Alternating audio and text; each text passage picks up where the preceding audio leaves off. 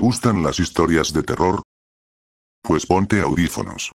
Y escucha esta historia.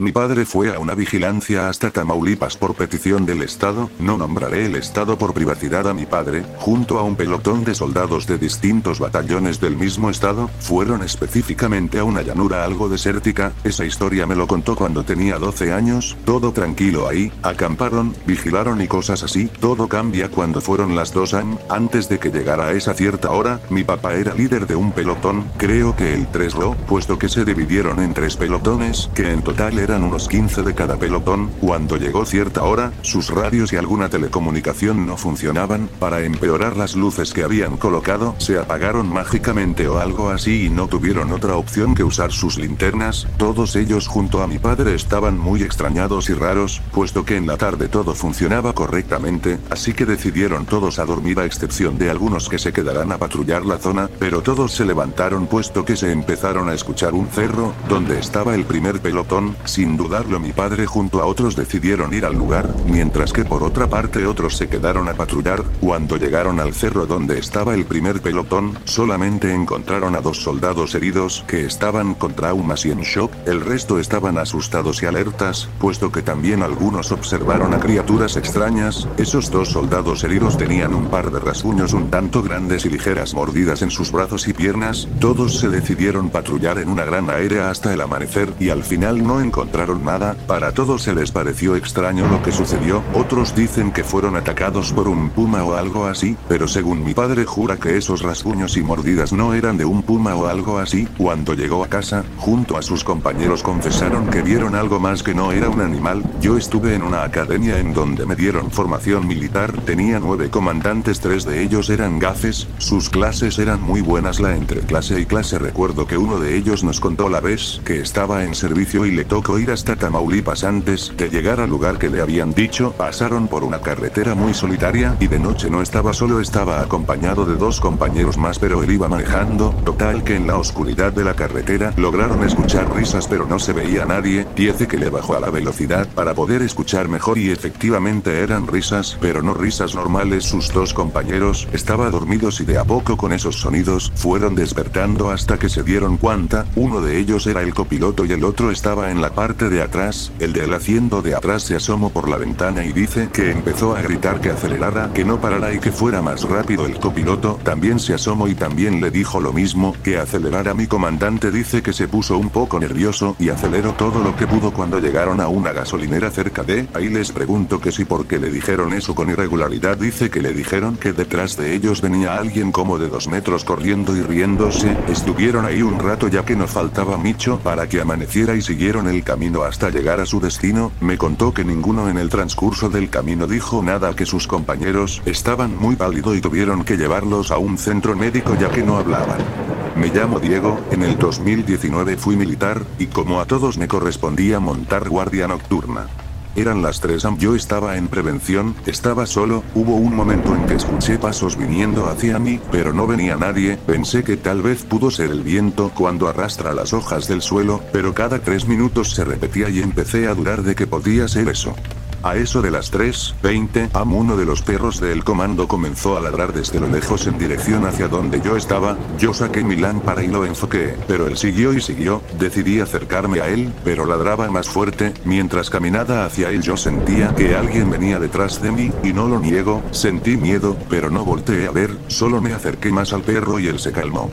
Decidí volver al lugar, pero me llevé al perro, él estuvo tranquilo hasta eso de las 3.45 am. De allí empezó a ladrar hacia uno de los portones, y yo alumbré con mi lámpara y vi a alguien agachado, le pedí que se identificara tres veces pero no respondió, les informé a los demás por radio que había alguien agachado frente al portón y que no se quería identificar y me mandaron a ver quién era, cuando me iba acercando a eso que estaba agachado vi que era un joven vestido como los que se reclutan para el alistamiento, y ese joven empezó a rodar hacia mí, lo apunté y le dije que se pusiera firme pero él seguía rodando, pero de un momento a otro desapareció y fue allí que volví a sentir miedo y les conté a los demás por radio sobre lo que había pasado, pero nadie me creyó. Solo un sargento mayor de tercera fue quien me creyó y me contó que eso fue un soldado que servía allí y que a varios les ha aparecido lo mismo. Tiempo después me enteré por medio de uno de mis ex compañeros de tropa que ha vuelto a aparecer dicha persona agachada ahí frente al portón, y que hace los mismo. Da vueltas y luego desaparece.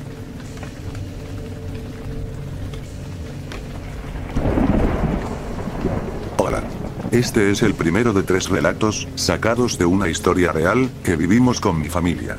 Nuestra segunda casa. ¿Se imaginan ustedes, llegar a vivir a una casa nueva, para estrenarla, en un barrio también nuevo y moderno, y encontrarse con la sorpresa de que ya hay fantasmas en ella? Así como lo digo.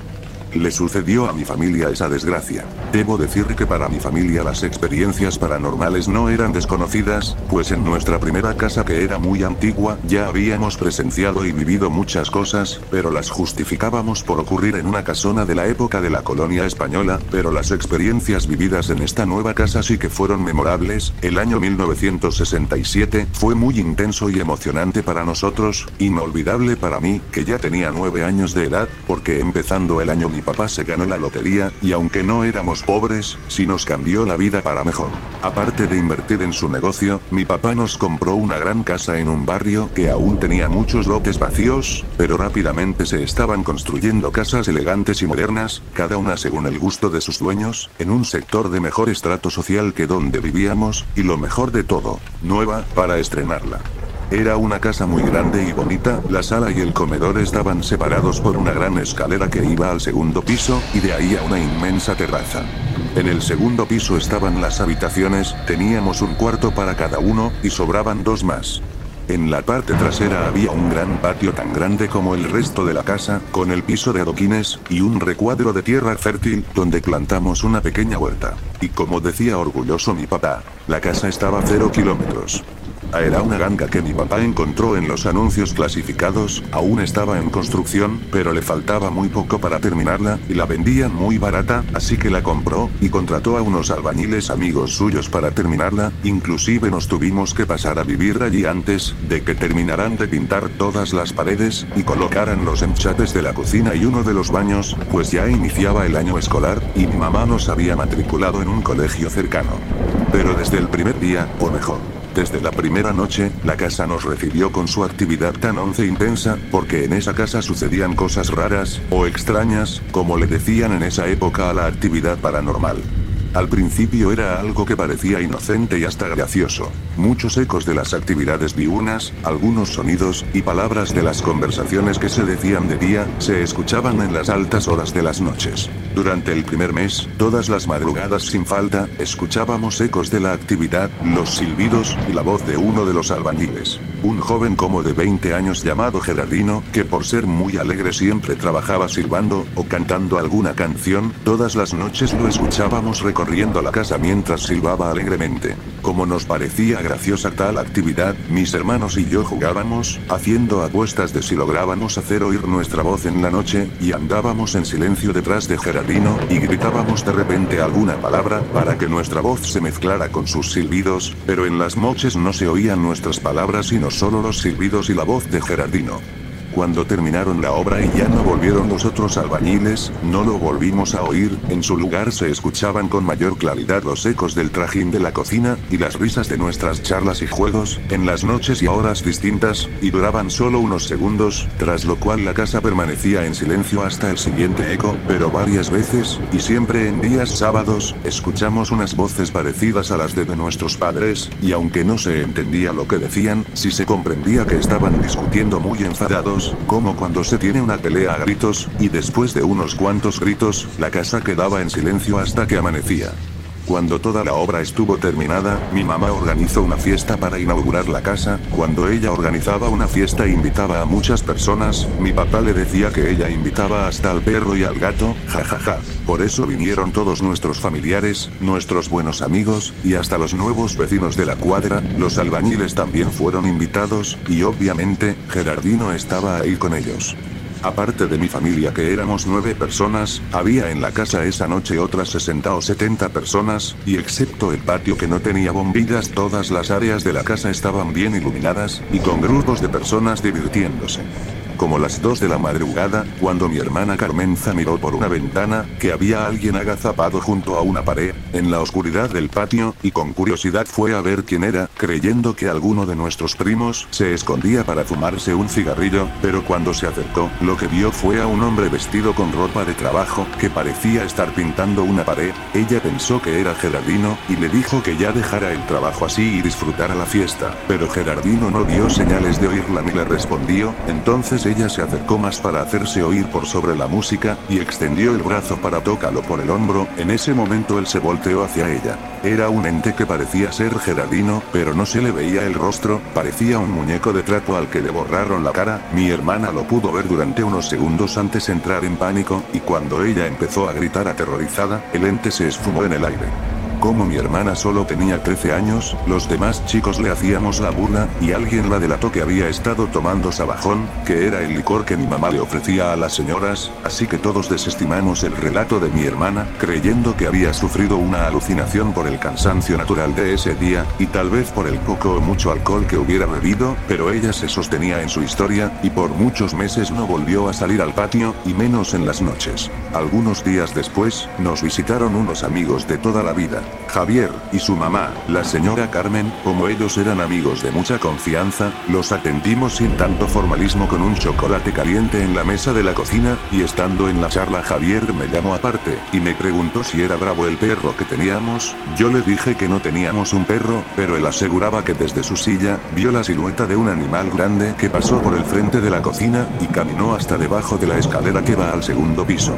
Pensando que algún perro callejero se había metido a la casa, fuimos con Javier y mis hermanos a mirar, pero no había nada, aparte de un mal olor como a huevo podrido, sin embargo, mi hermano César que ya tenía 16 años, dijo que él también lo había visto varias veces, pero no había dicho nada porque no estaba seguro, y además pensaba que no le íbamos a creer, tal como le sucedió a mi hermana no la noche de la fiesta, pero ahora que Javier también lo vio, supo que era algo real, y nos contó su experiencia. Cuando le dije dijimos a mi papá, él no nos creía, a pesar que también él escuchaba los ruidos en las noches, decía que eso era un fenómeno normal, debido a que la casa era nueva, y se estaba asentando.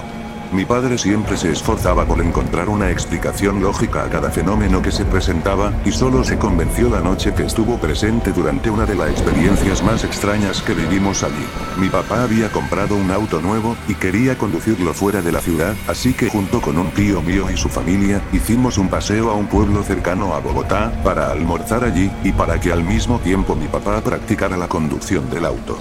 En el paseo todo estuvo bien, y como íbamos en dos carros, de regreso mi papá y mi tío hicieron una apuesta. Los que llegaran primero a la casa, debían empezar a hacer la comida que quisieran para todos, pero los que llegaran de último debían pagarla, jajajaja, así que nos separamos y cada uno tomó la ruta que creyó más rápida tratando de llegar primero que el otro. Cuando nosotros llegamos, escuchamos música y sonidos dentro de la casa, como de una radio o un tocadiscos, y las carcajadas o risas y voces de personas, hagan de cuenta se oía como la algarabía de una fiesta, o al menos de un grupo de personas jugando y divirtiéndose. Lógicamente pensamos que mi tío había llegado primero que nosotros, e intentamos entrar a la casa, pero por alguna razón no podíamos abrir la puerta, la llave giraba normalmente y podíamos sentir cómo corría el pasador, pero la puerta no abría, parecía como soldada, o trancada por dentro. De nada sirvió timbrar con insistencia, ni llamar a gritos a mi tío y mis primos, y hasta golpear la puerta fuertemente con las llaves, pues nadie salió a abrir. Mi papá estaba furioso con mi tío, porque creíamos que eran él y su familia quienes estaban dentro de la casa, y por el ruido de la música y las risas no podían oírnos. Pero como a la media hora de estar en esa situación, llegaron mi tío y su familia, muy aburridos por haber perdido la apuesta. Al explicarle lo que pasaba, mi tío extrañado por lo que le dijimos, introdujo la llave y la giró en la cerradura, cesaron la música, y las risas, y la puerta se abrió con toda normalidad, muy suavemente, y sin ninguna dificultad. Cuando entramos a la casa, todo estaba en perfecto orden, no había radios encendidos, ni el tocadiscos, todas las luces estaban apagadas, y tampoco se escuchaban sonidos provenientes de las otras casas. La esposa de mi tío, fue la única persona que notó algo extraño de la casa esa noche. En la sala y la cocina se sentía mucho más frío que en el resto de la casa, pero en ese momento no le dimos mucha importancia. Esa noche mi papá estuvo hasta tarde revisando cada rincón de la casa, tratando de descubrir la fuente de la música que habíamos escuchado, y no encontró nada, pero pasadas las 12 de la noche, cuando ya se alistaba para acostarse, escuchó unos ruidos en el patio, y se asomó por la ventana de su habitación, que daba al patio, y vio al mismo ente que había visto mi hermana el día de la fiesta. Al día siguiente mi papá y mi tío buscaron ayuda para limpiar la casa, y para bendecirla trajeron un sacerdote. El padre recorrió la casa, y por donde iba pasando decía oraciones y hacía cruces con agua bendita, y también salpicó un poquito sobre nosotros, y nos bendecía. Después de la misa y las bendiciones la actividad paranormal de la casa, disminuyó un poco, pero a los pocos meses empezaron a suceder nuevos fenómenos, no tan sonoros como los ecos, pero sí más aterradores. Hubo algunas cosas que nunca desaparecieron, y al disminuir los ecos se hicieron más notorias otras cosas que antes apenas habíamos notado, como algunas sombras sin forma que cruzaban por el patio de la casa, y recorrían todos los ambientes del primer piso, y se hacían visibles cuando solo había una o dos personas ahí, cuando estábamos reunidos en familia, o al menos un grupo de tres o más personas no se las veía. También con los meses se hizo más evidente, la presencia de una entidad, que de tanto en tanto hacía su aparición entre las dos y dos y media de la madrugada. Casi todos ya la habíamos escuchado, sonaba como una persona pesada que subía corriendo las escaleras hasta el segundo piso, entraba a uno de los cuartos, y enseguida se escuchaba como cuando uno lleva un bulto sobre los hombros y lo descarga dejándolo caer al piso, y exhala aliviado. ¿Y qué creen ustedes? La pieza a la que entraba esa entidad era la mía. Jajaja, ja, ja, todavía me da susto cuando la recuerdo. Al principio yo no lo noté, pues igual que todos, escuchaba los pasos, pero no los sentía tan cercanos a mí, tal vez porque a esa hora casi siempre estaba dormido, ya que por la costumbre de escucharlos, los ecos no eran motivo de temor ni de desvelo para ninguno de nosotros. Pero una noche yo estaba despierto, y mi cuarto quedaba medio iluminado por la luz que se filtraba de la calle, de pronto la escuché. Alguien entró a la casa corriendo desde el patio, y como siempre, subió jadeando las escaleras, en ese momento vi a una mujer gorda, con cara de angustia, entrar a mi cuarto, y recostarse contra la puerta, como impidiendo que alguien pudiera abrirla desde afuera, estuvo así un instante y se desvaneció como en una neblina. A pesar de la sorpresa, no me causaba temor, en mi mente conecté los sonidos de pasos subiendo por las escaleras, con la acción que acababa de ver, y debido a mi curiosidad, en adelante procuraba estar despierto a esa hora, por si podía mirar qué más pasaba. Así la vi otras tres veces más, y como dije, al principio no me causaba temor, pero una noche, debí hacer algún ruido, o algo que llamó su atención, porque se percató de mi presencia, y se quedó mirándome fijamente como por un minuto, su expresión cambió de la angustia al odio, yo me asusté muchísimo porque empecé a sentir un frío muy penetrante, y su mirada me dejó paralizado, no podía ni siquiera apartar de ella mis ojos, luego se puso un dedo sobre los labios como ordenándome que guardara silencio, y se desvaneció en el aire. Después de esa noche, aterrorizado me negué a dormir ahí solo, y mi papá, como siempre incrédulo, me insistía que había sido un mal sueño, y para demostrarlo, puso una cama junto a la mía, y por unas dos semanas compartimos la habitación, yo me sentía seguro por su compañía y volví a dormir tranquilo, pero una noche, cuando mi papá ya estaba planeando volver a su cuarto junto a mi mamá, escuchó como la mujer gorda entró corriendo desde el patio, subió jadeando por la escalera, y la vio cuando entró a nuestro cuarto, atravesando la puerta sin abrirla. Mi pobre padre que no se lo esperaba lanzó un grito invocando a la Virgen del Carmen, creo que eso enfureció a la entidad porque se abalanzó sobre él, que al igual que yo, quedó paralizado por el miedo y un frío intenso, solo que mi papá al tenerla muy cerca, sentía además una gran opresión sobre el pecho que le impedía respirar. Él no paraba de orar por ayuda a la Virgen del Carmen, que al fin lo socorrió, y la mujer se desvaneció como una neblina en el aire. Dicen que yo debía estar privado, porque cuando mi papá al fin pudo moverse hizo un gran alboroto, y salió corriendo del cuarto gritando y pidiéndole a mi mamá que le abriera la puerta de su habitación. Con los gritos despertó a todos los de la casa, menos a mí. Después de esa noche ninguno volvió a dormir en ese cuarto, y solo lo utilizábamos como estudio. En los días siguientes, mi mamá, mi papá, y mi tío, estuvieron investigando con los vecinos del barrio la historia de nuestra casa. Averiguaron que el antiguo propietario era un señor que estaba preso por un doble homicidio. Era un hombre muy alegre y entregado a su familia, que estaba construyendo su casa con gran ilusión, para vivir en ella con sus seres queridos.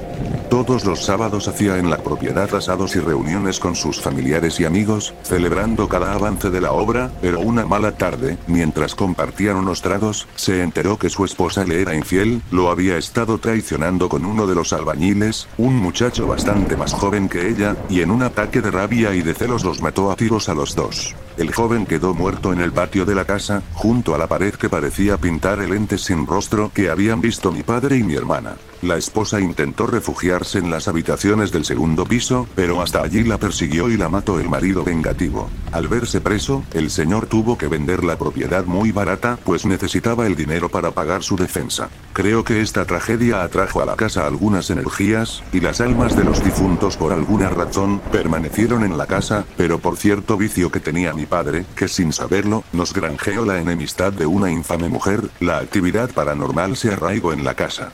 Solo con la ayuda de nuestro Padre Celestial, mi madre pudo defendernos, también nos ocurrieron ahí verdaderos milagros.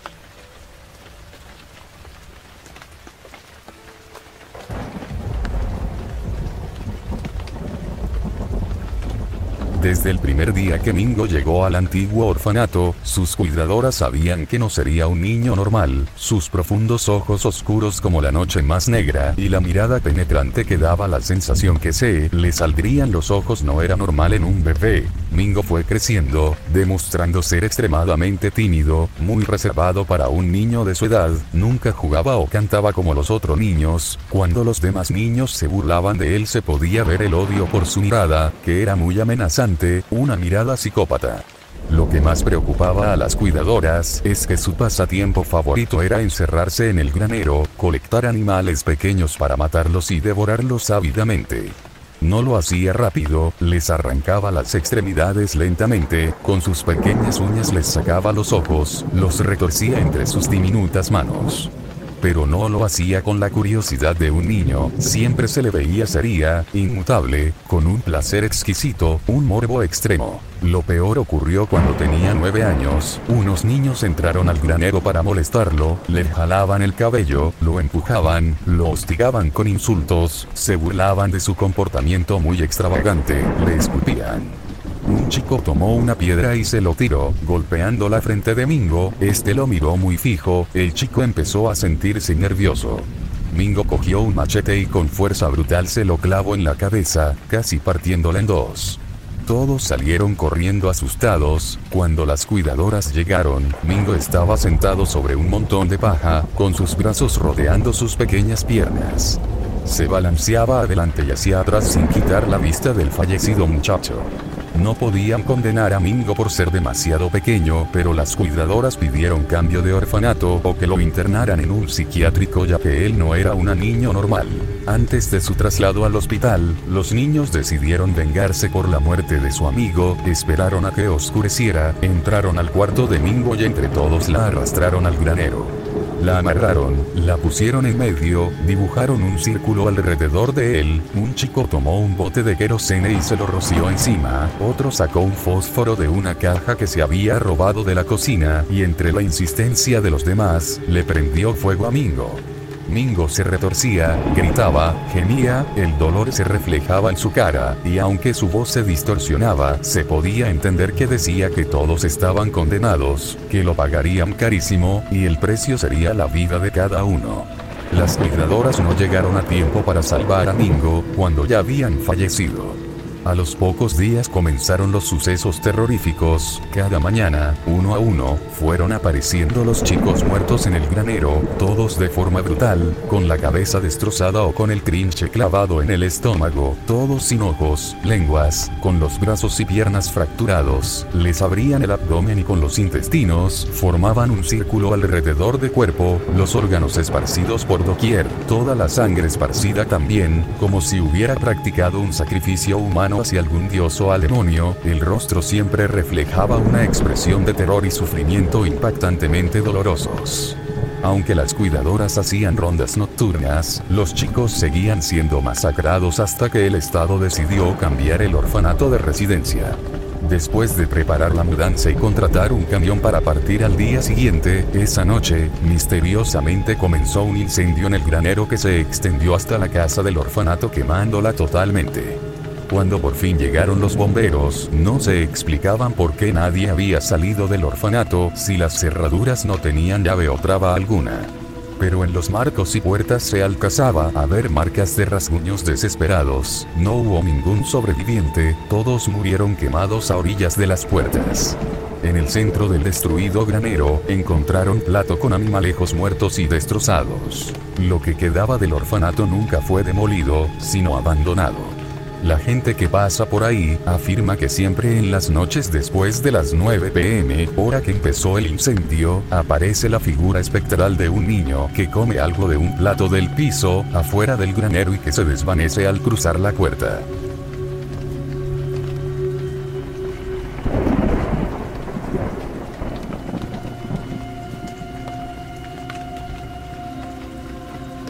Si te gustaron las historias dale me gusta. Que tengas suerte. Y te deseo que no duermas esta noche.